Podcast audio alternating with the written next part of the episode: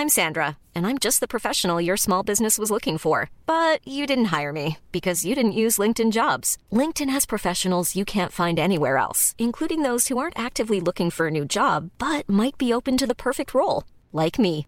In a given month, over 70% of LinkedIn users don't visit other leading job sites. So if you're not looking on LinkedIn, you'll miss out on great candidates like Sandra. Start hiring professionals like a professional. Post your free job on linkedin.com/people today.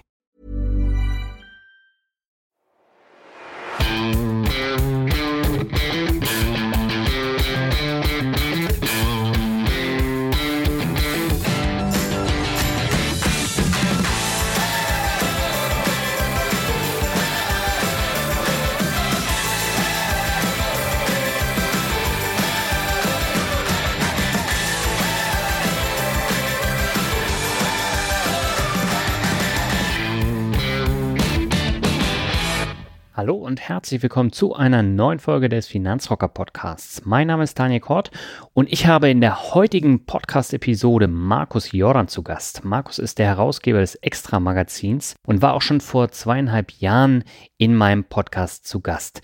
Damals ging es noch um Easyfolio, also den Robo-Advisor und das heutige Interview ist da wesentlich breit gefächerter und behandelt Themen wie Digitalisierung, ETF-Sparpläne, vermögenswirksame Leistungen mit ETFs und natürlich auch den Kapitalgipfel in München, der Ende Mai stattfindet.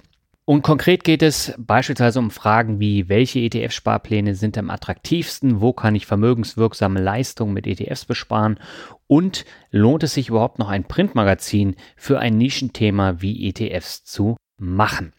Ja, und präsentiert wird dir diese Folge vom Finanzrocker Shop. Dort findest du Shirts, Hoodies, Taschen und noch einiges mehr. Und das Beste, du kannst dir deine Artikel ganz nach Lust und Laune zusammenstellen.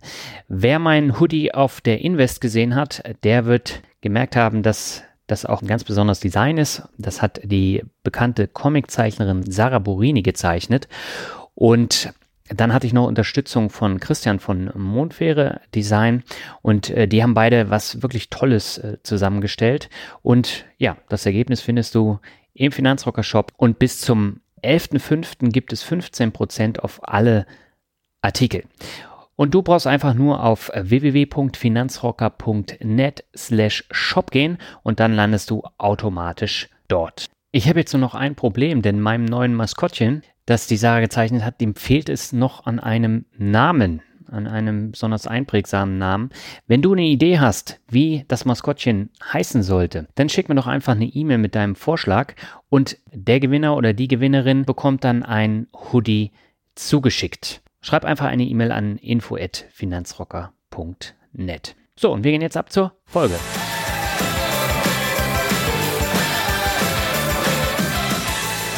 Meine Leitung geht heute schon wieder in die bayerische Landeshauptstadt nach München und ich habe zum zweiten Mal den Herausgeber vom Extra-Magazin, nämlich Markus Joran, zu Gast. Und ich freue mich, dass wir über spannende Themen sprechen können, wie ETFs, äh, Robo-Advisor und noch eine ganze Menge mehr. Und ich sage herzlich willkommen im Podcast, Markus. Alles klar bei dir? Ja, hallo, vielen Dank, Daniel. Ähm, auch von meiner Seite ähm, herzlich willkommen und danke für die Einladung, hier nochmal mit dir äh, einen Podcast zu drehen, sagt man ja nicht, aufzunehmen. ja, ich muss jetzt so ein bisschen lachen, weil ich habe heute auf dem Weg zur Arbeit unsere alte Folge nochmal gehört und das war ja, mhm. ich glaube, Folge 22 und ähm, das Interview, das war wirklich gut, aber äh, so von der Soundqualität war es schon nochmal was ganz anderes als heute. Ja, wir äh, versuchen uns da ja auch immer technisch weiter aufzu, ja. äh, auszustatten und ja, ist ja umso besser, wenn es heute vom Ton her besser ist. Genau. Markus, ähm, wahrscheinlich kennen dich einige Leute noch nicht. Magst du dich noch mal ganz kurz vorstellen, bitte? Ja klar, also mein Name ist Markus Jordan. Ich bin Herausgeber ähm, vom Extra Magazin. Das ist ein Fachmagazin zum Thema ETFs, das es schon äh, seit 2008 gibt. Wir haben mal angefangen als ganz einfacher Newsletter im PDF-Format und uns im Laufe der Jahre immer weiterentwickelt. Und seit Oktober gibt es uns auch deutschlandweit am Bahnhof und Flughafenkiosk. Also von einem kleinen ja, vielleicht auch Blog, würde man heute sagen, kleinen äh, Finanzportal äh, zu einem ja, doch kleinen Verlag mit den Themenschwerpunkten eben ETFs, dann diese ganzen digitalen Vermögensverwalter und mhm. auch digitale Finanzprodukte im weitesten Sinne. Mhm. Bei unserem letzten Interview, das war vor zweieinhalb Jahren, Da haben wir ja noch in erster Linie über Easyfolio gesprochen. Das war ja da in dem Fokus. Was ist denn mhm. seitdem bei Easyfolio passiert? Du hast ja damit jetzt nichts mehr zu tun, oder? Ja, genau. Ich hatte mich, ähm, also ursprünglich war die Idee damals, weil uns Leser äh, regelmäßig, tun sie heute auch noch, anfragen, was soll ich denn jetzt eigentlich mit meinem Geld machen? Also wir lesen bei euch im Magazin viel über einzelne ETFs. Aber was konkret kann ich machen? Das versuchen wir jetzt eben im Magazin oder auch auf der Webseite entsprechend zu beantworten. Mhm. Und damals, das war 2012, hatten wir dann die Idee, hey, wir könnten doch eigentlich so eine, so eine, ja, heute würde man Robotweise sagen, damals gab es den Begriff noch nicht. Wir könnten doch einfach ganz äh, transparente Anlageprodukte auf ETF-Basis äh, anbieten und das dann Lesern aber auch so am Markt äh, einführen. Und das haben wir dann gemacht. Im 1. April 2014 haben wir dann das Angebot Easyfolio gestartet. Ähm, das sind drei ETF-Dachfonds, die von der Gewichtung her, von den Inhaltsstoffen, von den ETFs immer gleich sind, aber die Gewichtung variiert zwischen 30, 50 und 70 Prozent Aktienquote. Mhm. Genau, das haben wir gemacht und äh, ich habe mich dann aber entschlossen, Ende 2015 mich aus diesem Projekt, sagen wir mal, zurückzuziehen und mich mehr auf das Verlagsgeschäft zu konzentrieren aus verschiedensten Gründen, wo ich gar nicht so unbedingt näher drauf eingehen möchte. Mhm. Fakt ist, dass wir dann am kurz vorm Jahreswechsel Ende 2015 meine Firmenanteile da verkauft habe dafür das Verlagsgeschäft äh, herausgekauft habe, äh, was auch damals in der gleichen Firma war und seitdem eben über die Isowest, meine Hauptfirma, das ähm, ETF-Magazin und die dazugehörige Webseite betreibe, mhm. ähm, was sehr gut war, weil es war, war eine sehr gute Entscheidung, weil es, ähm, das hat auch was mit Fokus zu tun. Wenn man sich nämlich auf ein Thema fokussiert, äh, dann bringt man auch Sachen voran. Wenn man sich zu viel auflädt, dann wird es schwierig. Mhm. Du hast ja eben schon gesagt, du kümmerst dich neben dem Extra-Magazin auch um die Plattform, die nennt sich Extra Funds und die wächst ja auch sehr, sehr stark seit mehreren Jahren. Und dort bietet ihr diverse Bücher rund um das Thema ETFs, Robo-Advisor äh, an, habt diverse Tools, äh, Vergleiche und auch einige Webinare, wo man dann eben spezifisches Wissen rund um die jeweiligen Themen dann bekommt. Mhm. Welches Ziel verfolgst du denn konkret mit dieser Plattform? Ähm, ja, ja, letztendlich ist die Plattform, also die Grundidee eigentlich dieser Webseite war ja ähm, alles zum Thema ETFs, was es so gibt, auf einer zentralen Plattform ähm, zu präsentieren. Ähm, das hat dann angefangen, dass wir halt Artikel äh, schreiben. Wir sind immer sehr, sehr schnell, wenn es um zum Beispiel Neumissionen geht oder äh, über die lange Zeit haben wir auch sehr gute Kontakte zu den ganzen Produktanbietern. Das heißt, die informieren uns immer frühzeitig, wenn es neue Produkte gibt oder irgendwelche äh, Entwicklungen, die für die Branche relevant sind. Dann machen wir dazu Interviews. Ähm, wir haben aber auch im Heft vor allen Dingen dann so lange Stücke, wo wir erklären, ähm, zum Beispiel im aktuellen Heft, was jetzt, glaube ich, am Donnerstag rauskommt, haben wir das Thema ETF-Sparpläne mhm. äh, analysiert und über solche Testberichte versuchen wir halt dann Anlegern eine Orientierung zu geben. Und ja, das ist das Ziel. Wir finanzieren uns im Wesentlichen durch Werbung mhm. auf der einen Seite und zum anderen eben, hattest du schon angesprochen, durch E-Books ähm, oder auch letztendlich Verkäufe von unserem Magazin mhm. und Abos. Und im Endeffekt haben wir einen Mix an verschiedenen Einnahmen und äh, die, das, große, äh, das große Ziel, Langfristziel ist es eben, noch mehr Anleger, vor allen Dingen Privatanleger, von den Vorteilen von ETFs zu überzeugen. Mhm. Jetzt hast du eben gesagt, du hast damals ein zehnseitiges PDF ausgegeben, als ihr gestartet seid. Mittlerweile gibt es euch ja als Magazin, als Extra-Magazin mhm. auch an diversen äh, Flughäfen, Bahnhöfen. Warum setzt ihr so verstärkt auf das Thema Printprodukt? Ja, ich glaube, ähm, also erstmal wissen wir, dass die äh, Leser, die wir haben, tendenziell äh, eher älter sind. Mhm. Ich glaube, das hängt damit zusammen, weil einfach diejenigen, die viel Geld haben, logischerweise ein längeres Leben schon hinter sich haben, viel Zeit hatten, es anzusparen. Ja. Und von daher der, die Zielgruppe tendenziell äh, etwas älter ist. Wir haben auch relativ viel Junge mittlerweile. Also das ist, glaube ich, auch bedingt durch euch Finanzblogger, mhm. dass ihr einfach eine ganz neue Kundschaft, sage ich mal, äh, adressiert und, und Leute, die sich gerade neu mit dem Thema Geldanlage beschäftigen, zu dem Thema ETFs dann hinführen. Mhm. Aber dadurch, dass wir eben eine ältere Zielgruppe haben, ähm, bieten wir das eben auch als Print an. Es ist ganz interessant, wenn wir nämlich zum Beispiel bei uns über die Webseite kann man ja auch die Einzelhefte kaufen und die meisten Leute kaufen immer die Printausgabe, mhm. nicht die Digitalausgabe. Ich glaube, es liegt daran, dass die Leute gerade bei so einem Monatsmagazin, ich meine, wir sind ja keine Tageszeitung und wir haben ähm, tagesaktuelle Informationen, gibt es bei uns auf der Webseite. Und ich glaube, es gibt einfach noch viele Leute, die mal gerne im Zug oder, oder auch mal zu Hause einfach auf dem Sofa gern liegen und auch mal wieder noch ein Papier hier blättern. Ja. Mhm. Und ich vergleiche uns auch immer so ein bisschen als das Anglermagazin im Freizeitmarkt. Ja, es, äh, wenn Sie heute ähm, in einen Kiosk gehen, im Bahnhof, da gibt es ja so viele Spartenmagazine und leider ist das Thema ETF ja auch eine Sparte. Mhm. Ähm, und insofern äh, war das jetzt eine gute Entscheidung. Äh, wir haben da eine ganz neue Leserschaft erreicht und es wird auch gut angenommen. Mhm. Das heißt, wie hoch ist die Auflage ungefähr, die Printauflage? Ähm, also wir, wir veröffentlichen ähm, verschiedene Zahlen. Ähm, mhm. Ich würde mal kurz eine Zahl sagen, weil die nämlich alle beinhaltet. Also reine Leser haben wir etwa 6000 mhm. ähm, im Monat. Das setzt sich nämlich zusammen. Wir sind ja auch auf Plattformen wie Readly. Wir haben jetzt auch eine eigene App gestartet. Mhm. Ähm, und äh, so viel, so verteilt sich das über verschiedene Kanäle. Ähm, selbst am Kiosk, jetzt müsste ich lügen, ich glaube, wir haben äh, eine der letzten Ausgaben haben wir etwa 1500 Hefte verkauft. Also da ist mhm. schon noch ein bisschen Potenzial da. Mhm. Jetzt hast du eben schon äh, zwei Sachen angesprochen, nämlich einmal eure App. Warum habt ihr dafür äh, extra eine, eine App äh, programmieren lassen?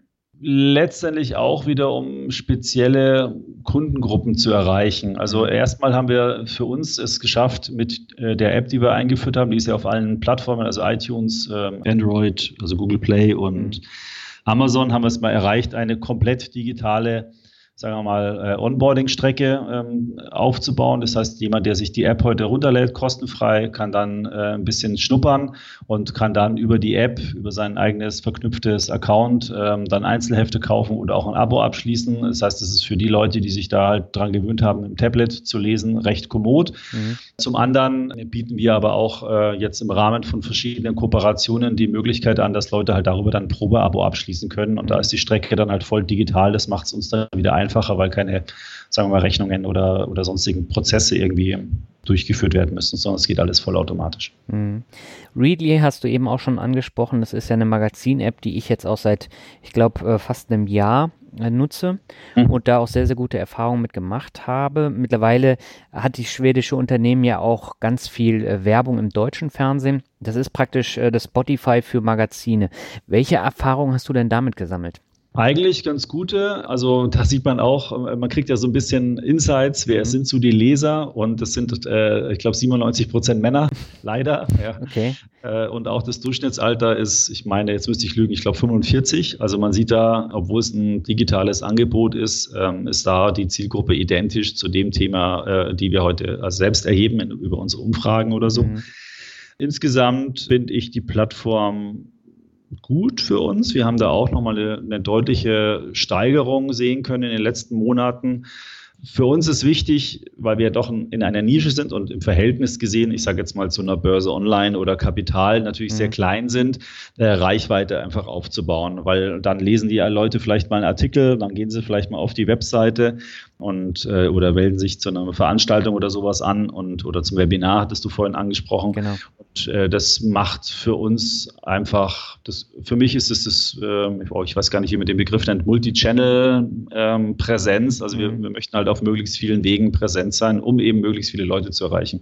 Mhm. Für uns hat sich das bisher alles ausgezahlt. Ja, also ich frage auch deswegen, weil häufig ja gerade von einem älteren Publikum dann auch äh, gesagt wird, solche Plattformen wie Spotify, wie äh, Readly jetzt, die sind dann äh, der Tod der jeweiligen Branche oder Audible für, für Hörbücher jetzt beispielsweise.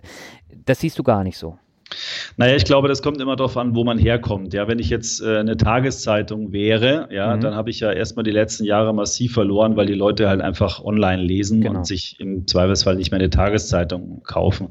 Das trifft uns wahrscheinlich genauso äh, oder würde uns genauso treffen, wenn wir mal was ich 50, 60, 70.000 äh, äh, Leser hätten im Monat. Mhm. Das haben wir ja nicht. Ja, wir sind wie gesagt in einer Nische tätig ja. und die Nische wächst. Äh, insofern ist es für uns heute nicht nicht relevant, sondern ähm, allein nur die Tatsache, dass wir am Kiosk präsent sind, äh, möchte ich jetzt nicht ausrechnen, wie viele Tausende Leute uns zumindest mal sehen. Ja, wir liegen da neben Kapital und Börse Online und Finanzen neben diesen ganzen Magazinen äh, liegt ja unser Magazin auch da, da drin und das sehen ja Tausende Tausende von Leute jeden Tag. Ja. Jetzt mhm. muss man sie halt nur noch dazu bringen, dass sie es so attraktiv finden und die Inhalte so attraktiv für die User geschrieben sind, ähm, dass die Leute es kaufen. Und da können wir eigentlich nur profitieren. Und bei so einem Online-Store ist es, glaube ich, genau der gleiche Effekt. Wir müssen einfach schauen, ähm, dass wir ein gutes Produkt haben, dass wir die Fragen, die die Leute haben draußen beim Thema ETFs, beim Thema Vermögensaufbau sauber aufbereiten. Mhm gut recherchieren und äh, dann glaube ich einfach an das Prinzip von Angebot und Nachfrage und, und hoffe, dass dann irgendjemand auch mal sagt, mein Gott, äh, die äh, 7 Euro für das Heft, die lege ich jetzt mal auf den Tisch und schauen wir das in Ruhe mal an. Ja. Lass uns doch nochmal so ein bisschen ins Thema reingehen. Mhm. Äh, der Finanzvisier, dem wurde ja immer vorgeworfen am Anfang, als er losgelegt hat mit seinem Blog, ja, so das Thema passive Geldanlage, ETFs ist ja irgendwie nach einem Jahr erzählt und dann kommt nichts mehr. Was macht denn in deinen Augen ETFs so interessant, dass ein eigenes Magazin nötig ist und das auch noch über Jahre dann äh, aktuell bleibt und immer wieder Themen findet? Ja, äh, das fragen wir uns auch.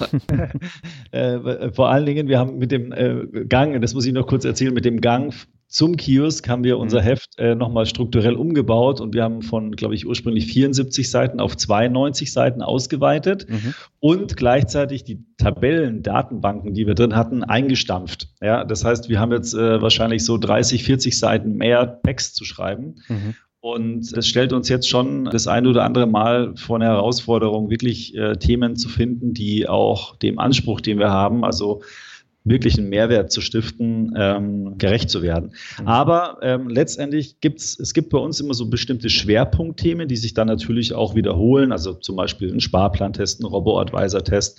Äh, das sind so Dauerbrenner, wo wir einmal im Jahr dann eine große Geschichte im Heft machen und dann tut sich ja auch immer was bei den verschiedensten Anbietern.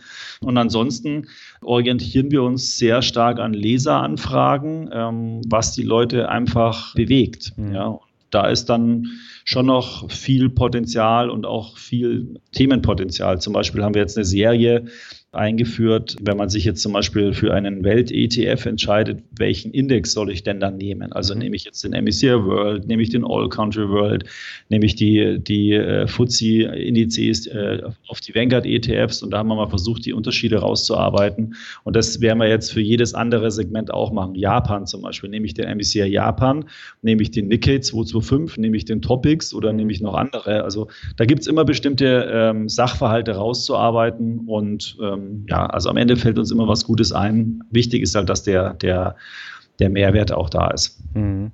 Du hast eben den Sparplantest angesprochen. Ihr habt in eurem aktuellen Heft wieder einen neuen Sparplantest mhm. mit ziemlich äh, interessanten Ergebnissen, wie ich finde.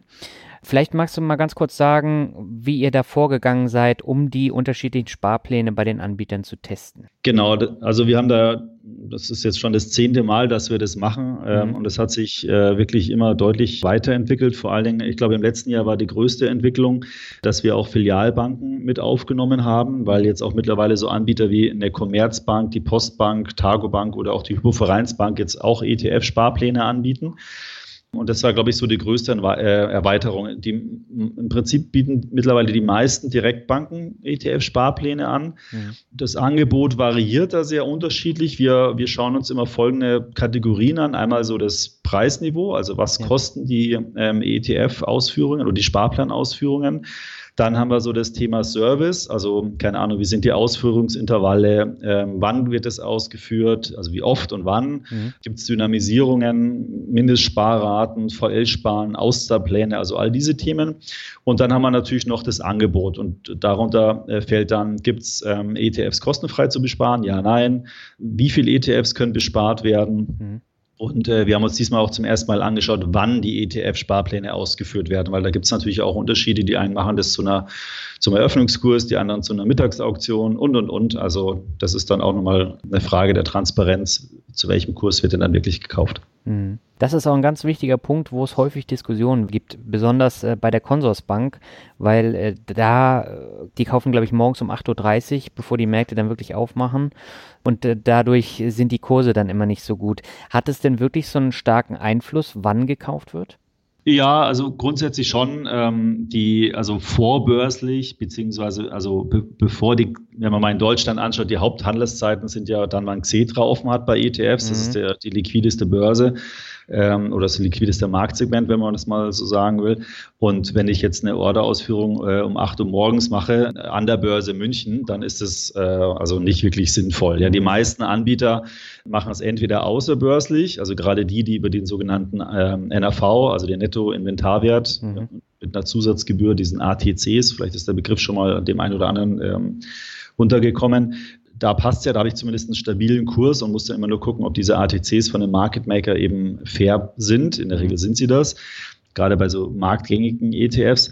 Und die anderen meisten, äh, die führen dann auf Xetra in der äh, Mittags-, Früh- oder Schlussauktion aus. Und da hat man dann eigentlich auch eine hohe Sicherheit, dass man eben einen fairen Preis bekommt für die Ausführung. Ja, manch, manchmal ist es ein bisschen willkürlich, wie zum Beispiel bei der Consorsbank. Aber da wurde uns gesagt, dass die Änderungen ähm, das demnächst ändern werden. Also das, ich glaube, die sind sich dieses in Anführungsstrichen Problems bewusst. Mhm. Ja, weil das äh, war ja auch bei diversen anderen Portalen und in diversen Foren war es ein Thema. Äh, ich hatte das auch schon mal im Podcast hier angesprochen und äh, da kommen immer wieder Rückfragen. Von daher ist es auch sinnvoll, dass man sich da selber als Anbieter auch hinterfragt. Ja, ich glaube, die, das Problem ist ein bisschen bei dem Thema ETFs, da wieder die Transparenz und so immer sehr hochgeschrieben äh, und hochgehalten. Und wenn dann einfach ein Prozess nicht so transparent ist oder man könnte ihn verbessern, dann kann ich mir das schon sehr gut, äh, kann ich das schon sehr gut nachvollziehen, dass die Leute dann einfach ein bisschen, sagen wir mal, verschnupft sind. Ja. Mhm.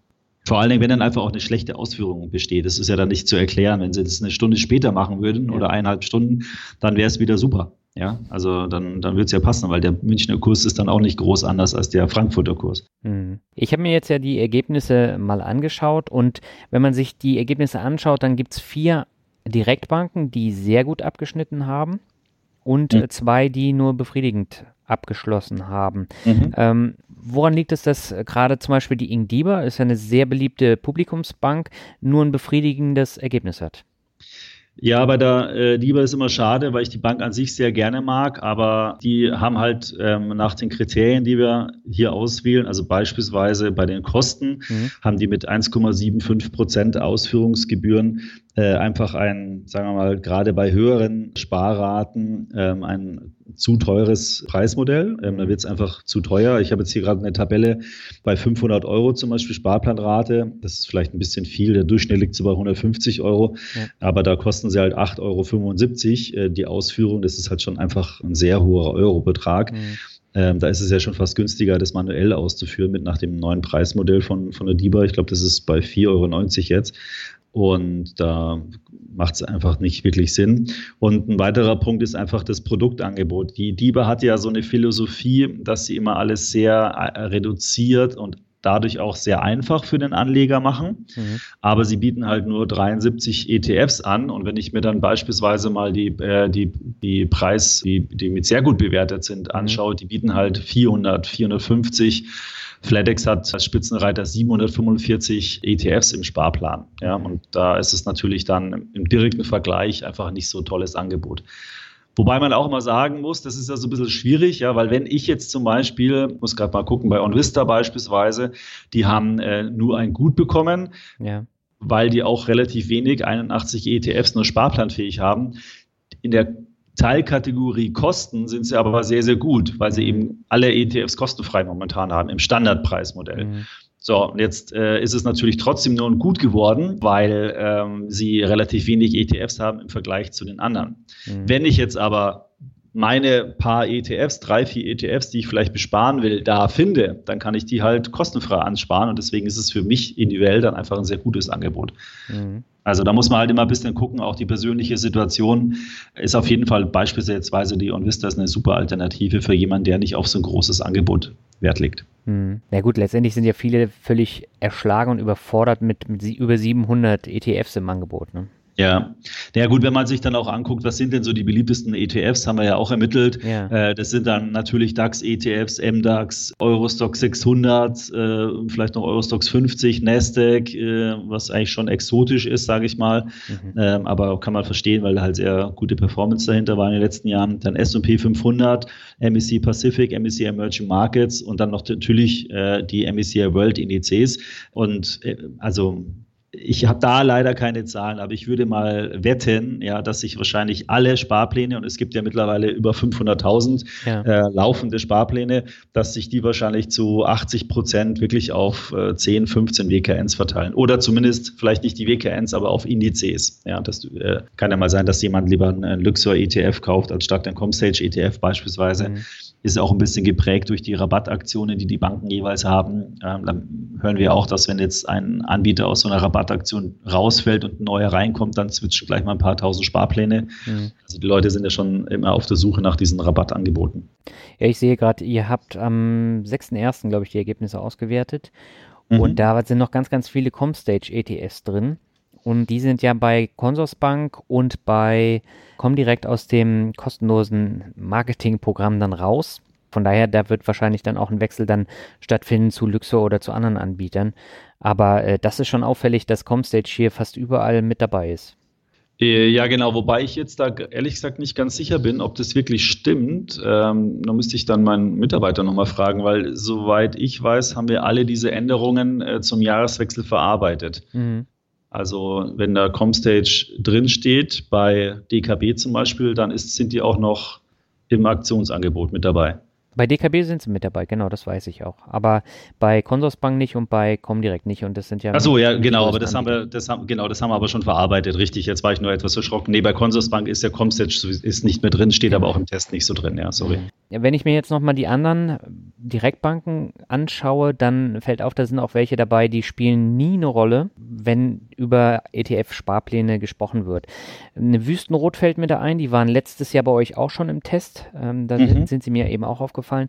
Eine Netbank ist drin und Finvesto. Das sind ja auch so Sachen, die hat man nicht alle Tage mit drin. Vielleicht kannst du da noch mal ein bisschen was dazu sagen? Ja, also Finvesto ähm, und Wüstenrot, also muss, die nutzen oder haben beide die gleiche Bank im Hintergrund. Das okay. ist die eBase. Ähm, mhm. das ist so eine Fondsplattform, nennt man das. Die ähm, Finvesto ist sozusagen die Direktbankenmarke der eBase ähm, selbst. Also die unter dem Namen Finvesto bieten die auch eine eigene Direktbank an. Und Wüstenrot ist quasi ein Kunde, der die eBase-Plattform nutzt, um seine eigenen Wertpapiergeschäfte sozusagen am Markt anzubieten. Mhm sind beides eigentlich Favoriten aus meiner Sicht, ähm, weil die nämlich ein sehr kompetitives Preismodell haben bei Standardpreisen. Mhm. Die, äh, da kostet eine Sparplanausführung nämlich nur 0,2 Prozent auf die Sparrate und das mhm. ist natürlich bei 100 Euro äh, äh, sind es dann äh, 20 Cent. Allerdings werden bei diesen Anbietern wie auch bei FedEx die ETFs äh, zum Nettoinventarwert gekauft, also immer zu diesem offiziellen Schlusskurs, was mhm. gut ist, aber Dadurch, dass man den immer erst im Nachgang weiß, muss, äh, wird es nicht sozusagen äh, direkt über die Fondsgesellschaft gekauft, sondern über, ein, äh, über eine, eine, Bank, über den Market Maker, also den, der die Preise dafür stellt. Und der verlangt dann einen Aufschlag, dieses sogenannte ATC. Das mhm. nennt sich Additional Trading Cost. Hatten wir auch kürzlich mal im Magazin ausführlich erläutert. Mhm. Und im Schnitt kann man davon ausgehen, dass es ungefähr 0,2 Prozent ist. Das heißt, bei einer Finvesto kostet dann die Ausführung kalkulatorisch haben wir die mit 0,4 Prozent angesetzt. Dieses ATC variiert aber je nach ETF. Also zum Beispiel so ein DAX-ETF, der kostet nur ein paar Basispunkte, also 0,0 mhm. x äh, Prozent, währenddessen äh, ein ETF auf den Emerging Market Bond, äh, also auf Schwellenländeranleihen, der halt vielleicht ein Prozent kostet. Ja, da ja. muss man also immer gucken, welche ETFs man anspart. Ich würde mal sagen, wenn man so pauschal diese die Blockbuster-ETFs anspart, die also hohe Liquidität haben, großes Vorvolumen und sagen wir mal gängige Märkte abdecken, dann äh, sollte man da von den ATCs äh, nicht äh, im hohen Bereich liegen und dann ist es wirklich eine sehr, sehr gute und günstige Alternative. Mhm.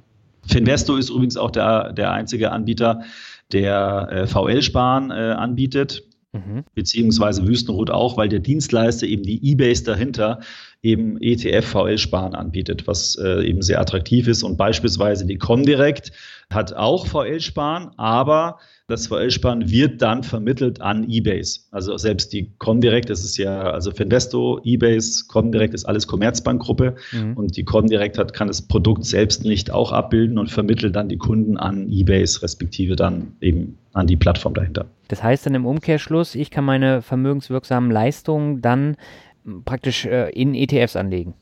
Mhm, genau, das funktioniert äh, super. Da kostet bei Finvesto, jetzt muss ich gerade äh, grübeln, ich glaube 12 Euro das Konto, Gebühr pro Jahr, mhm. also ein Euro im Monat.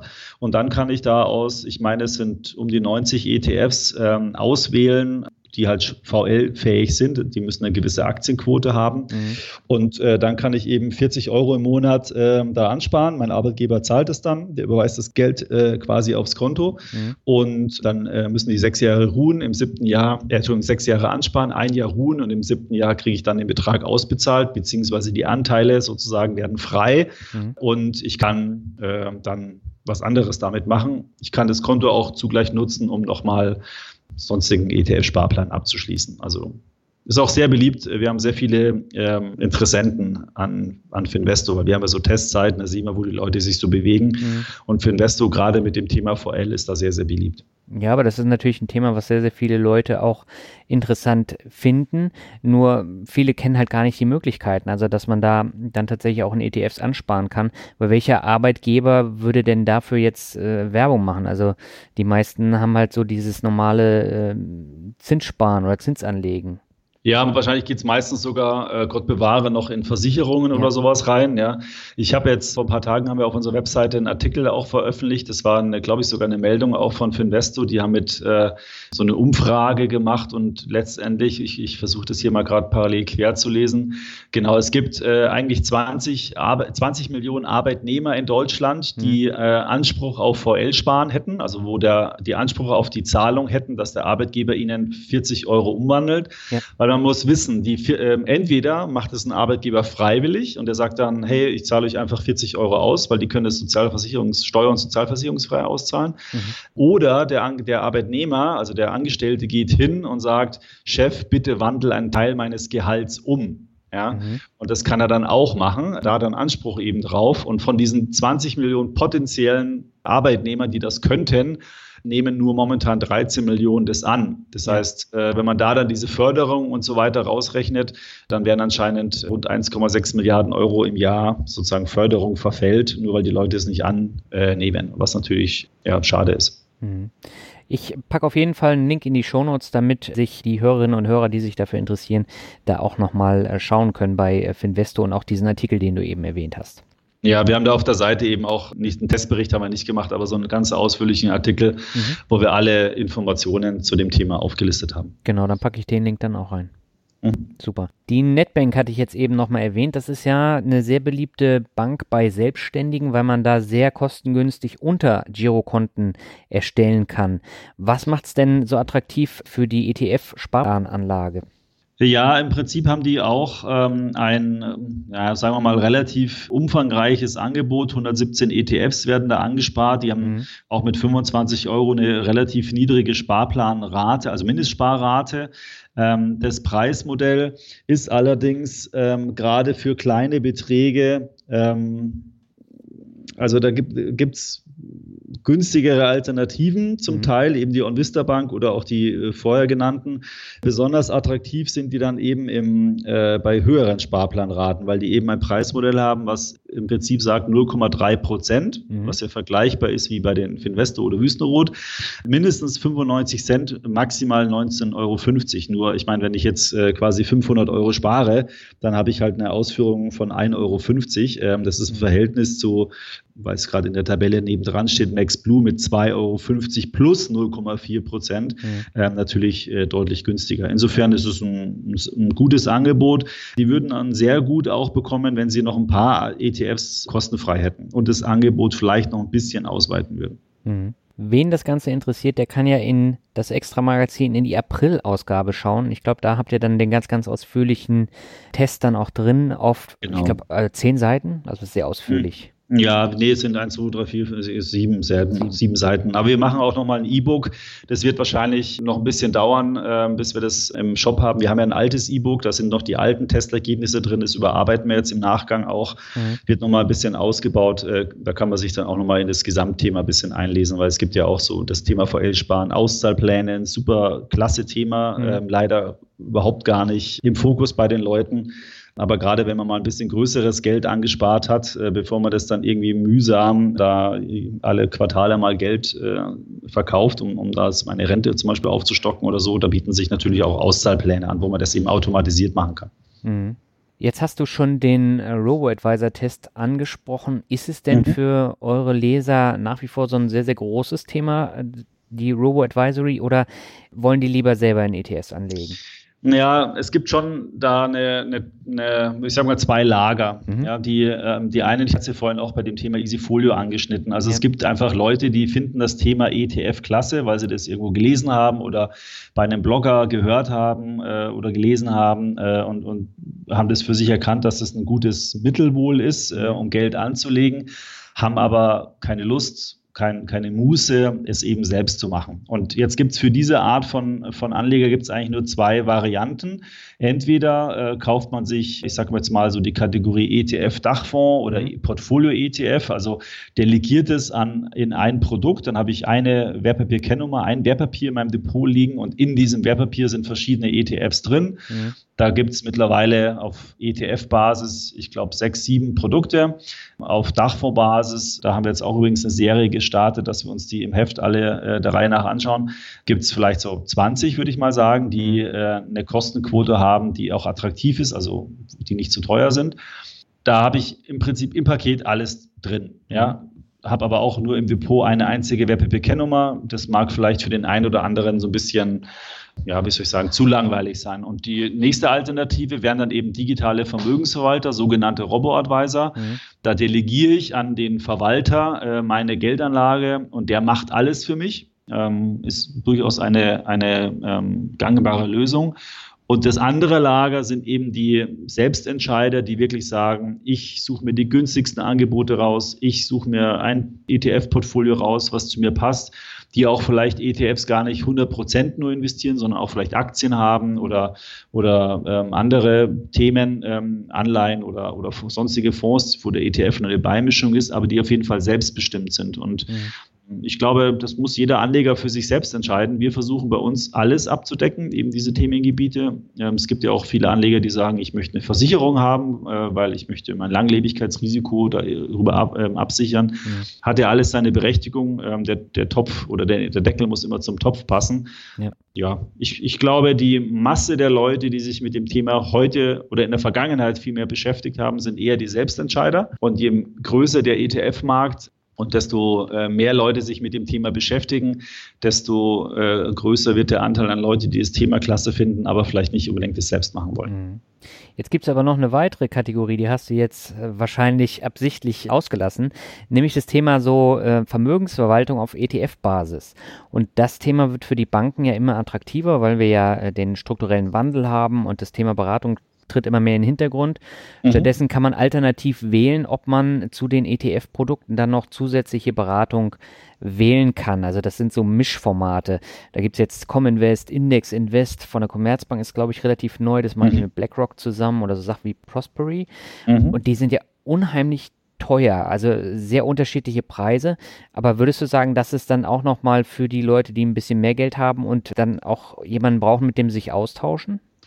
Ja, also, ähm, also das, das Index Invest von der Commerzbank, das läuft bei uns unter Dachfonds, weil es sind mhm. faktisch drei Dachfonds, die da aufgelegt wurden. Mhm äh, oder vier sogar. Und das Thema Prosperi, ähm, das läuft bei uns unter der Rubrik Robo-Advisor. Ah, okay. Äh, also gibt in dem, in dem, in dem Robo-Advisor-Markt, also der, der, Begriff ist einfach so furchtbar blöd, Robo-Advisor. Mhm. Ähm, es ist eine digitale Vermögensverwaltung. Und was heißt ja. das? Ja, ich kann online eine, einen komplett Online-Abschluss von, einem, von dem Produkt Vermögensverwaltung machen. Mhm. Das heißt, ich gebe online über bestimmte Stufen mit Legitimation und, und, und, erteile ich einer Firma den Auftrag, das eingezahlte Geld nach einem bestimmten Anlagegrundsatz zu verwalten. Mhm. Und das findet eben nicht in einem Fonds statt, sondern in einem eigenen, unter meinem Namen angelegten Depot. Und ich sehe jede Transaktion, ich sehe genau immer, was gemacht wird. Ich habe über Apps und, und Computer jederzeit Einblick drauf, aber ich treffe diese Anlageentscheidung nicht selbst. Das heißt, wenn der, äh, der Vermögensverwalter denkt, äh, was weiß ich, China ist jetzt überbewertet und er geht in Taiwan rein, ja. dann macht er das einfach. Und äh, ich musste halt vertrauen, dass das, was ich ursprünglich mal mit ihm abgestimmt habe, also in der Regel legen die alle sehr breit gestreut weltweit an, dass er das eben auch tut. Mhm. Und bei den, äh, da bildet sich jetzt bei diesen Online-Vermögensverwaltung bildet sich jetzt so ein, ein, weiterer Kanal raus, der in der Regel eben getrieben wird durch die Anbieter, die auch ein Beraternetzwerk haben, mhm. wo die dann sagen, hey, du kannst bei uns ein digitales Produkt haben, du kannst bei uns alles digital machen, also online, aber wenn du möchtest, kannst du auch noch einen Berater hinzuziehen, mhm. also physisch. Und physisch im Sinne von einem Gespräch oder physisch in Anführungsstrichen dann über ein, ein, ein Skype-Call oder eine Videoplattform. Aber mhm. Da kann man nochmal mit einem Mensch seine individuellen Fragen klären und besprechen. Und dass da natürlich die Kosten anders sind, ist klar, weil da ist auch logischerweise der Aufwand äh, erstmal größer. Deswegen ist es für mich einfach eine, wie soll ich sagen, ich vergleiche diese ganze Thematik immer mit dem Reisebüro. Ja? Okay. Früher bin ich ins Reisebüro gegangen, habe mich beraten lassen oder habe erstmal vielleicht ein paar Prospekte mitgenommen, dann habe ich mich beraten lassen, dann habe ich da gebucht, bezahlt und, und dann hat er mich angerufen dass die Reisedokumente da sind. Und dann habe ich die abgeholt oder sind Post geschickt worden, dann bin ich in Urlaub gefahren. Und danach hat er mich vielleicht noch angerufen und gesagt, oh, wie war's, äh, soll man den nächsten Urlaub buchen? Mhm. Äh, irgendwann mal ist es dann online gegangen, dann hat man vielleicht mal beim Hotel direkt gebucht oder man hat äh, über irgendwelche Plattformen gebucht und jetzt ist ja eine richtige Digitalindustrie draus geworden. Es gibt äh, Hotelvergleiche. Ich kann bei mehreren Reiseveranstaltern gucken, wo mir dieses spezifische Hotel oder der Flug mit Zwoode und so weiter am günstigsten angeboten wird. Und das äh, ist natürlich voll digital. Ja? Und manche Leute sind aber da auch überfordert, beziehungsweise wenn es dann etwas komplexer wird, also jetzt eine Reise zu buchen mit mehreren Zwischenlandungen in Amerika, eine Rundreise, sage ich mal, mit drei, vier Flügen, vielleicht noch eine Bustransfer und einen Zugtransfer, mhm. Äh, das dauert online, kann man alles machen, aber ist schon ein bisschen unkommod. Ja? Und äh, wenn, für sowas gibt es halt dann wieder Berater, ähm, die sich vielleicht auf Rundreisen auch spezialisiert haben. Und das Gleiche ist im Finanzbereich auch. Wenn ich einen einfachen Standardfall habe, ich will keine Ahnung, Geld anlegen, ein bisschen was anzahlen. Mich interessiert das Thema nicht. Also ich will es nicht selber machen. Die Entscheidung habe ich getroffen. Dann, dann nehme ich einfach einen ganz plain Vanilla Robo-Advisor. Mhm.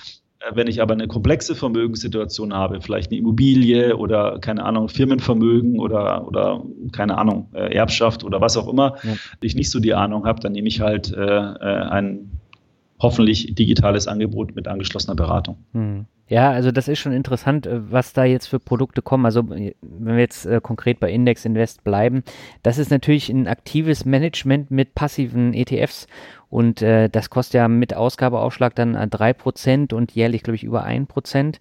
Und da frage ich mich, wer denn da tatsächlich die Zielgruppe ist. Ähm, und andere Sachen sind halt äh, dann mit dieser Beratung, also Prospery kostet, glaube ich, 57 Euro im Monat. Das ist ja schon eine Stange Geld und Cominvest ist dann die ähm, Geschichte, wo man dann wählen kann zwischen E-Mail-Beratung oder persönlicher Beratung und das kostet dann 17 Euro im Monat, glaube ich. Ja, ich glaube, was da momentan passiert, ist, dass viele einfach auch ein bisschen rumprobieren. Ja, ja also getrieben jetzt bei den Geschäftsbanken wird es ja eigentlich durch das Thema äh, MIFID, das ist ja mhm. eine Finanzmarktregulierung, die im Wesentlichen sagt, dass ein Kunde, wenn er irgendwo eine Beratung bekommt, die Kosten komplett transparent ausgewiesen werden müssen. So, mhm. und früher war das halt so, da hat der Berater im Prinzip im kostenlos beraten, äh, in der Regel, also im vermögenden, bei vermögenden Kundschaften war das immer schon relativ transparent, aber bei den Standardkunden, sage mhm. ich mal, äh, wurde da einfach äh, kostenfrei beraten und der Berater hat sich hintenrum über die verschiedenen Gebühren, die überall eingepreist waren in die Produkte, äh, hat er dann seinen Ertrag gemacht. Und mhm. das ist äh, relativ viel gewesen. Jetzt ist es alles oder muss es alles ein bisschen transparenter werden. Und was die Banken jetzt machen, äh, die sagen halt, okay, ähm, wenn ich jetzt nicht mehr von meinem Kunden nehmen darf, dann muss ich es also nicht mehr über die Produkte vom Kunden nehmen darf, dann kaufe ich günstige Produkte rein und die günstigsten Produkte sind in der Regel ETFs. Und dann schlage ich da drauf einfach eine, eine Gebühr äh, und hoffe, in Anführungsstrichen, dass der Kunde das einfach schluckt. Ja, und ich, das hat meiner Meinung nach schon eine Berechtigung. Der Punkt ist, ähm, das Problem liegt ja nicht unbedingt an der Bank, an dem Angebot, sondern es liegt daran, dass der Otto-Normalkunde, und das sind aber definitiv nicht deine Hörer, weil die, wenn sich die so viel Zeit nehmen, einen ja. Podcast anzuhören, dann äh, gilt das schon mal für die nicht, ähm, sondern für den äh, Otto-Normalverbraucher, der sich nicht mit Finanzen beschäftigt, was ja an sich schon schlimm genug ist. Äh, und denen ist es dann im Zweifelsfall auch wurscht, weil es gar nicht einschätzen kann, dass da von seiner maximalen Rendite, die da jedes Jahr erwirtschaftet werden kann, einfach äh, 10, 20, 30 Prozent abgezwackt wird. Mhm. Ähm, da muss man einfach sagen, sagen wir mal in Anführungsstrichen selbst schuld. Ich sage mal so, es gibt auch Leute, die äh, wir bei Dallmayr in München Kaffee kaufen, der vielleicht das Dreifache kostet wie beim Aldi. Ja. Äh, es hat alles irgendwie seine Berechtigung. Man muss sich halt auch wohlfühlen damit. Ich glaube, äh, und, und Geldanlage hat meiner Meinung nach sehr viel mit Wohlfühlen zu tun. Fachlich richtig äh, oder, oder, oder strategisch richtig, fachlich richtig ist es vielleicht nicht. Da müsste man immer sehr streng auf die Kosten schauen. Mhm. Aber es zählen halt auch in dem Segment viele weiche Faktoren und ja, wenn die Leute sich nicht darüber informieren, dann, dann am Ende müssen sie halt dann da einen sauren Apfel, Apfel beißen. Mhm. Ja, das stimmt. Ihr habt immer eine Seite, wo ihr praktisch immer anzeigt, wie sich die Anzahl der Sparpläne in Deutschland bei den Direktbanken entwickelt hat. Über mhm. ähm, Jahre, über die Monate. Wie ist es denn ausgefallen in den letzten, sagen wir mal, anderthalb Jahren? Ist dann sehr großes Wachstum entstanden an Sparplänen? Ja, auf jeden Fall. Ich habe jetzt nur äh, gerade den Artikel hier vor mir liegen ähm, wo, von unserem Sparplantest, mhm. aber da war es so, dass wir vergangenes Jahr, also Februar 2017, da waren es 360.000 Sparpläne ja. und jetzt sind es 550.000 Sparpläne gewesen. Also ist schon ein massiver Zuwachs. Es liegt auch daran, dass immer mehr Banken das Angebot eingeführt haben. Mhm. Und wir, das ist ja nur eine, eine grobe Schätzung, weil äh, bei uns machen da, glaube ich, sechs Banken mit.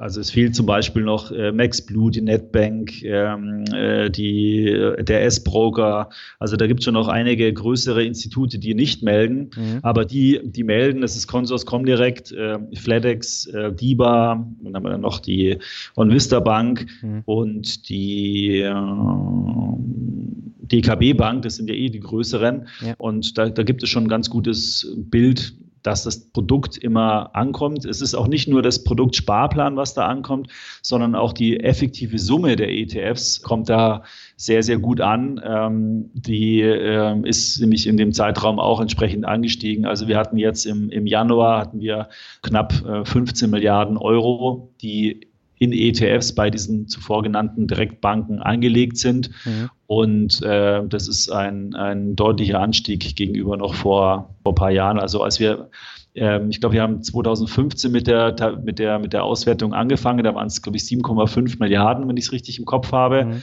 Also da hat sich jetzt quasi verdoppelt. Wir haben dann aber auch nochmal äh, im Rahmen der Analyse rückwirkend gefragt äh, und haben valide Ergebnisse bis 2009. Im Januar 2009 waren 2,2 Milliarden Euro bei diesen Direktbanken von Privatanlegern in ETFs investiert. Und jetzt sind es eben 15 Milliarden. Also es ist eine, eine massive Entwicklung, die der ETF-Markt da genommen hat. Mhm. So richtig, der, so richtig angestiegen ist es eigentlich erst seit 2014. Also zwischen 2009 und 2013 ist nicht so viel passiert. Ja. Mhm. Ab 2014 ist es dann so richtig dynamisch nach oben gegangen. Mhm. Ja, man hat das ja zum Beispiel auch am Buch von Gerd Kommer gemerkt. Also er hatte im, im Interview bei mir auch erzählt, äh, das lief so ganz gut, aber es gab, glaube ich, erst 2014 so den richtigen Peak, wo es ordentlich nach oben gegangen ist. Und dann kam ja die vierte Auflage, jetzt kam die fünfte Auflage mhm. und äh, das ist immer noch ein Bestseller. Und da merkt man halt schon, dass gerade da auch die Entwicklung steil nach oben geht. Ja, ja, auf jeden Fall. Also das merken wir auch bei uns auf der Webseite. Ähm, es merkt, glaube ich, die gesamte Branche. Ich meine, äh, wenn ich jetzt noch ein bisschen was von der von, von den Anbietern selber äh, erzählen kann, die haben sich all die Jahre im Prinzip nur auf institutionelle Anleger äh, fokussiert, haben einfach geschaut, dass die Versicherungen, die Vermögensverwalter und und und Pensionskassen, alle möglichen Kunden, die da so so im institutionellen Bereich agieren, mhm. dass die ETFs einsetzen. Und jetzt fangen die ersten Anbieter natürlich immer auch allen voran iShares äh, als größter Anbieter Anbieter in, in, weltweit, aber auch in, in, Europa, fangen jetzt an, ganz gezielt auch Privatanleger nochmal zu adressieren. Ähm, mhm. da, da, tut sich also auf jeden Fall eine Menge und die haben, haben ja quasi noch gar nicht angefangen. Ja? Mhm. Also das war wirklich bisher ein Produkt, was, sage mal, unter der Hand von Bloggern oder von Anlegern, die sich da einfach sehr drüber informiert haben, aktiv informiert haben. Äh, unter denen wurde das Produkt gehandelt und ähm, jetzt ist es so langsam massenfähig und ähm, ja, ich glaube, dass wir da noch eine ganze Menge mehr an Produktlösungen sehen werden. Mhm. Comstage hat jetzt auch zwei neue Vermögensstrategie-ETFs rausgebracht. Da, da wird sich noch wirklich einiges tun in den nächsten Jahren. Bin da sehr gespannt. Was da alles noch kommen wird. Ja, ich bin auch sehr gespannt. Äh, lass uns nochmal auf äh, Live-Formate zu sprechen kommen. Äh, mhm. Webinare hast du ja schon angesprochen, da gibt es ja komplett unterschiedliche Themen. Also da hast du ja auch Christian Röhl schon zu Gast gehabt vom Dividendenadel. Du hast den Finanzvisier zu Gast gehabt, dann Leute, die direkt aus der Branche kamen. Wollt ihr das noch weiter ausbauen, so das Thema Webinare? Ja, also die, die Webinar-Thematik, wir haben ja so ein, auf unserem YouTube-Kanal im Prinzip so gut wie alle Webinare, die wir gemacht haben, auch als Video nochmal zum Anschauen. Mhm. Wir machen es immer so, dass ein Live-Webinar, ähm, so wie jetzt eben, ähm, wird dann aufgezeichnet und das Besondere bei dem Live-Webinar ist, dass wir danach noch immer einen relativ langen Frage- und Antwortenbereich haben, äh, wo Leute eben ihre Fragen im Chat stellen können. Ich moderiere das dann. Wenn, entweder beantworte ich selber, wenn ich der einzige Moderator bin. Ich habe ja auch äh, einige schon alleine gemacht. Äh, mhm. Oder wenn wir einen Gast äh, oder, oder Referenten haben, dann moderiere ich die Fragen. Und ich glaube, das ist dann nochmal ein sehr, sehr hoher Mehrwert für die Leute, weil ich natürlich auch ein bisschen gezielter nachfragen kann, weil ich weiß, was die Leute damit meinen äh, und da dann auch noch mal ein bisschen bohren kann. Das ist, mhm. glaube ich, das, das, das Charmante an so einem Live-Teilnahme. Und ansonsten kann man sich die Videos halt online anschauen. Meistens sind es Themen, die uns selber interessieren. Also wir hatten zum Beispiel mal äh, kürzlich, da könnte man jetzt auch sagen, das könnte man auch als Werbung äh, abhaken. Aber wir haben ein Webinar gemacht mit, mit iShares ähm, zum Thema Biotech-ETF. Mhm. Ja, weil die haben da kürzlich mal den rausgebracht und da wussten wir von der Leserseite her, ähm, dass da immer wieder Leute diese US-Version kaufen, die auch in Deutschland handelbar ist, irgendwie so bei im Freiverkehr das aber steuerlich nicht ganz sauber ist. Und dann äh, kam das Produkt raus und dann habe ich gleich zu gesagt, komm, jetzt machen wir da ein Webinar dazu, weil ich weiß, dass das die Leute interessiert. Mhm. Und dann haben wir da ein paar Tage später, als das Produkt rauskam, das Webinar gemacht. Und das hat mich im Wesentlichen eigentlich auch selbst interessiert. Ähm, und ja, bei den Präsenzthemen oder beziehungsweise die Frage war ja, wollen wir das noch ausbauen? Mhm. Also ja, lieben gerne. Da wäre uns auch sehr daran gelegen, dass die Leute uns mal ein bisschen anschreiben, was sie sich so wünschen würden. Mhm. Ähm, wir sind momentan in diesem Jahr ein bisschen schlecht mit dem Webinarangebot, muss ich sagen. Das ist irgendwie ein bisschen unter den Tisch runtergefallen, weil wir so viele andere Themen gerade auf der Uhr hatten. Aber es ist auf jeden Fall auf der Agenda und wir wollen äh, regelmäßig äh, Webinare anbieten zu allen möglichen Themen, die eben von, für die Leute von Interesse sind. Mhm. Und ihr habt letztes Jahr ein interessantes Live-Format in München gestartet, nämlich den Kapitalgipfel mhm. wo ich mhm. ja selber auch zu Gast war und auch einen Vortrag halten durfte. Warum habt ihr euch für dieses Live-Format entschieden? Was war so da der Hintergrund? Naja, die Idee war eigentlich, dass wir, also wir machen immer wieder regelmäßig Veranstaltungen. Wir hatten so jahrelang jetzt so ein ETP-Informationsabend. Das war so eine Abendveranstaltung, wo im Prinzip dann die, die Emittenten oder äh, andere Aussteller eben Vorträge gehalten haben und war auch immer, glaube ich, ein gutes Format, waren tolle Vorträge, äh, hat alles gepasst. Aber es war halt auch immer so ein bisschen, sagen wir mal, äh, werbemäßig, mhm. sage ich mal, ja. Ähm, weil natürlich klar, wenn dann ein Aussteller kommt, äh, der möchte natürlich auch seine Botschaft positionieren. Wir haben dann immer schon darauf geachtet, dass da auch ein Mehrwert äh, und, und ein Lerneffekt dabei ist. Aber das ist nicht immer so einfach. Und dann haben wir mal gesagt, okay, lass uns noch mal ausprobieren, ob die Leute denn heute bereit sind, auch mal Geld zu bezahlen, weil wenn wir nämlich Geld von den Usern bekommen, dann sind wir nicht mehr auf Sponsoren angewiesen. Mhm. Äh, und dann haben wir das mal im, im, Mai letztes Jahr ausprobiert, haben dann dich, äh, den Finanzvisier, den Gerd Kommer, den Dividendenadel, äh, gefragt, äh, ob die Lust hätten, Vorträge zu halten. Hattet ihr? Ähm, und dann haben wir da mal Tickets angeboten und geguckt, ob wir das verkauft bekommen. Es war, glaube ich, eine ganz runde Veranstaltung. Mhm. Feedback war, war sehr gut von den Leuten. Ich glaube, ihr hattet auch Spaß. Es waren viele Diskussionen äh, und, und man konnte User treffen. Und dann haben wir eben gesagt, wollen wir das dieses Jahr wieder machen? Und dann haben wir gesagt, ja, aber wir müssen es ein bisschen professioneller machen, professioneller im Sinne von Location. Wir haben jetzt echt eine richtig coole Location im Haus der bayerischen Wirtschaft mhm. für unsere Zwecke perfekt gefunden. Dann äh, haben wir gesagt, wir wollen das von, vom Essen her, die Qualität alles ein bisschen höher machen. Wir brauchen mehr Zeit, deswegen haben wir jetzt eine Tageskonferenz. Und ja, jetzt findet eben der zweite Blogger-Kapitalgipfel, wenn ich jetzt mal so sagen darf, 25. Mai äh, hier in München statt, von 9 bis 19 Uhr. Es gibt lecker Essen, es gibt super Vorträge. Wir haben nochmal die Jessica Schwarzer, äh, auch endlich mal einen weiblichen Referenten gefunden. Mhm. Wir haben äh, die äh, Mission Money, das sind so YouTuber, die auf ihrem YouTube-Kanal da auch sehr, sehr illustre Gäste immer haben und auch ja. sehr, sehr gute Abrufzahlen haben kennt sicherlich der eine oder andere. Eine, die machen eine Podiumsdiskussion. Ähm, wen haben wir denn noch? Dich haben wir natürlich, den Finanzvisier, den, äh, dann den Gerd Kommer, dann haben wir noch. Christian Röhl noch. Den Christian Röhl haben wir wieder genau. dabei, genau. Also es sind so zwei, drei neue Partner äh, mit dazugekommen und wir wollen es einfach weiter ausbauen. Wir haben äh, ein paar mehr Blogger angefragt, aber leider ist uns die Investor so ein bisschen dazwischen gekommen. Ja. Äh, da da äh, sind viele auf der Invest ähm, in Stuttgart und haben aber schon gesagt, sie würden es gerne im nächsten Jahr ähm, nochmal äh, angehen. Das Thema, da waren wir vielleicht ein bisschen zu kurzfristig von der Planung. Mhm. Also wir wollen mit dem Format wachsen, das größer machen. Mein, mein, mein, mein Langfristziel ist, die Münchner Olympiahalle voll zu kriegen. Schauen wir mal, ob wir das irgendwann mal schaffen. Ja? Aber es muss doch möglich sein, Leute in Deutschland zu dem Thema Finanzen zu, zu begeistern und zu interessieren. Das muss doch möglich sein. Das, das, würde mich sehr freuen. Ja, also die Diskrepanz, die man da immer hat, äh, auf der einen Seite wollen die Leute immer alles kostenlos haben und dann dafür eben nicht bezahlen. Und auf der anderen Seite geben sie dann in der Bankberatung äh, so viel Geld aus, äh, weil es da halt äh, tatsächlich eher versteckt äh, bisher passiert ist. Jetzt ändert ja. sich das ja da auch. Aber ähm, das ist dann so, ein, so eine Geschichte, die muss erst überwunden werden.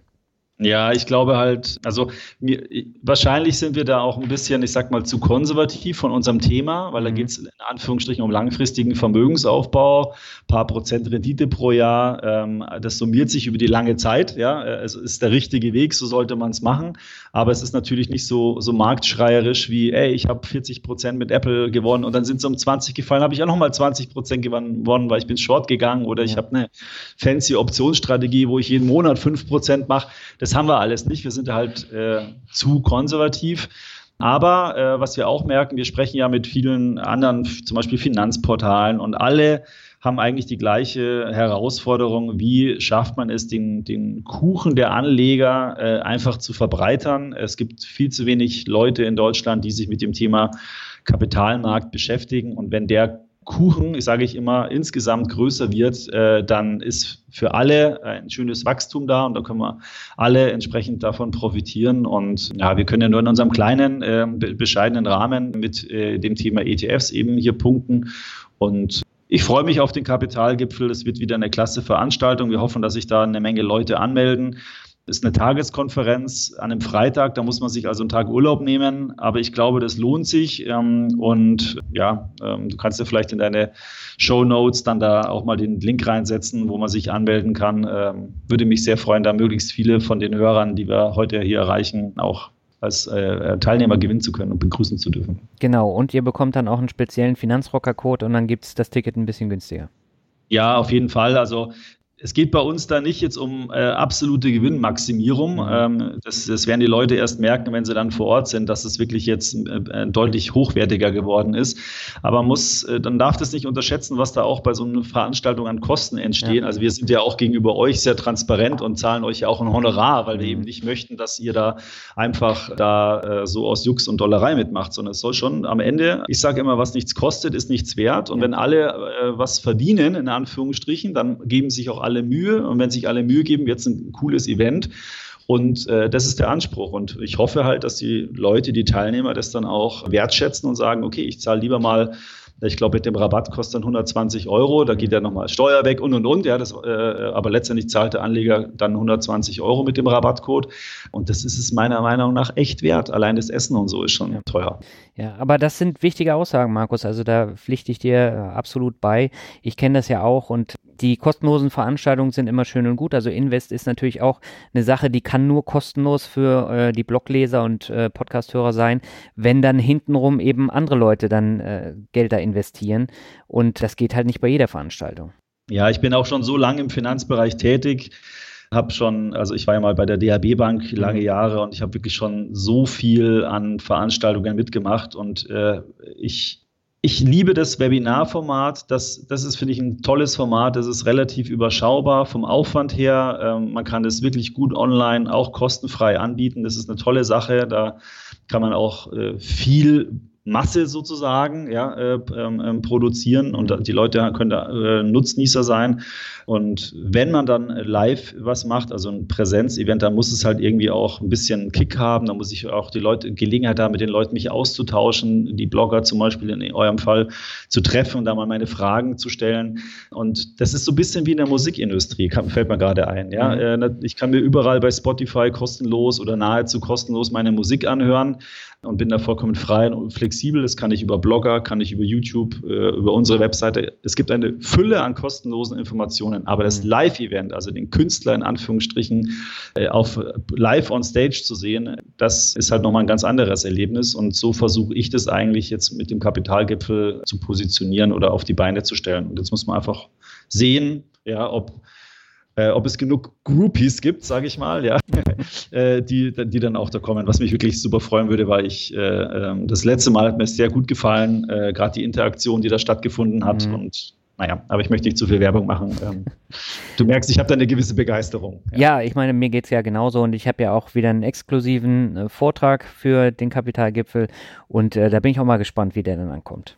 Ja, witzig ist auch, der, also vielleicht, aber das sieht man ja auf der Webseite alles, aber wir haben äh, eigentlich wirklich ein paar ganz witzige Titel, zum Beispiel der, der Dr. Komma, Titel heißt Finanzielle Freiheit, ein populäres Konzept mit vielen Fragezeichen, wo ich mich schon sehr freue, ja. ähm, äh, weil er ist ja doch immer ein sehr, sagen wir mal, genauer Mensch äh, bei dem, was er macht. Da geht er sehr ins Detail und da bin ich mal gespannt, äh, was da rauskommt. Du hast ja mit Humankapital ein Vermögen aufbauen. Genau gibt von, von A bis Z ist da alles geboten und äh, es geht aber nicht um Trading, also es geht wirklich um äh, Themen, haben wir versucht zu finden, die einem dann weiterhelfen bei der Umsetzung seiner persönlichen Lebens-Anlagestrategie. Genau. Dann würde ich sagen, machen wir unter den normalen Teil des Interviews einen Haken. Ich glaube, wir haben hm. einen schönen runden Bogen gehabt im Interview und gehen über zum abschließenden Word Shuffle.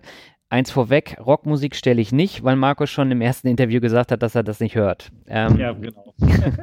genau, das heißt, ich habe mir ein paar neue überlegt. Leidenschaft, ja. genau. Dann würde ich sagen, fange ich an mit dem Begriff Finanzblocks. Finde ich super. Ähm, hatte ich schon mal erwähnt gerade, weil sie ähm, einfach eine Zielgruppe auf eine andere Art und Weise, wie wir als sagen wir mal, ähm, ähm, Finanzmagazin oder auch andere Anbieter, die aufgrund ihrer Position als Bank oder so oder als Finanzberater nicht richtig gut kommunizieren können mit ihren Kunden, erreichen und äh, dafür sorgen, dass immer mehr Anleger sich dem Thema Finanzen zuwenden. Hm. Und wie siehst du das mit Podcasts als Medium? ich habe einen sehr, sehr kurzen Anweg zwischen Büro und äh, zu Hause und ich habe mir das eigentlich mal vorgenommen, aber es reicht immer nicht. Und dann, dann ich bin da nie so richtig reingekommen, komischerweise bei den Podcasts. Ich habe ab und zu mal so Marketing-Podcasts gehört ja. ähm, und bin eigentlich finde ich das Format super, aber ich selbst bin nicht so richtig reingekommen. Ja, wenn die Zeit fehlt, ist es halt schwierig. Ja, wenn ich jetzt in der jeden Tag so eine halbe Stunde in der S-Bahn sitzen würde oder so, mhm. dann wäre es natürlich perfekt, weil dann, dann ist die Zeit gut, gut rumgebracht und man will ja nicht immer nur Musik hören, aber ich habe halt genau so zehn Minuten äh, Anfahrt mit dem Bus, also das ist dann echt kurz ähm, mhm. und da habe ich nicht so die Zeit dafür. Okay. Kommen wir zum nächsten, das ist Reisen.